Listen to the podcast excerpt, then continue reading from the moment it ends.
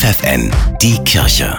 Regional. Für die Region Osnabrück mit Steffi Behnke. 330 freie Plätze für ein freiwilliges soziales Jahr bietet das Bistum Osnabrück in diesem Jahr. Vor allem für diejenigen, die noch nicht genau wissen, wie es nach der Schule weitergehen soll, ist so ein Freiwilligendienst geeignet, das meint Susanne Könning. Weil er die Möglichkeit bietet, sich über diesen längeren Zeitraum auch auszuprobieren. Sie können sich also wertfrei ein konkretes Bild von einem Tätigkeitsfeld machen und dann wirklich überprüfen, ist es was für mich, kann ich mir das vorstellen. Am 11. März lädt der Freiwilligendienst im Bistum Osnabrück alle Interessierten zu einem Infoabend ins Forum am Dom ein. Beginn ist um 18 Uhr. Am 20. März gibt es ein Online-Meeting.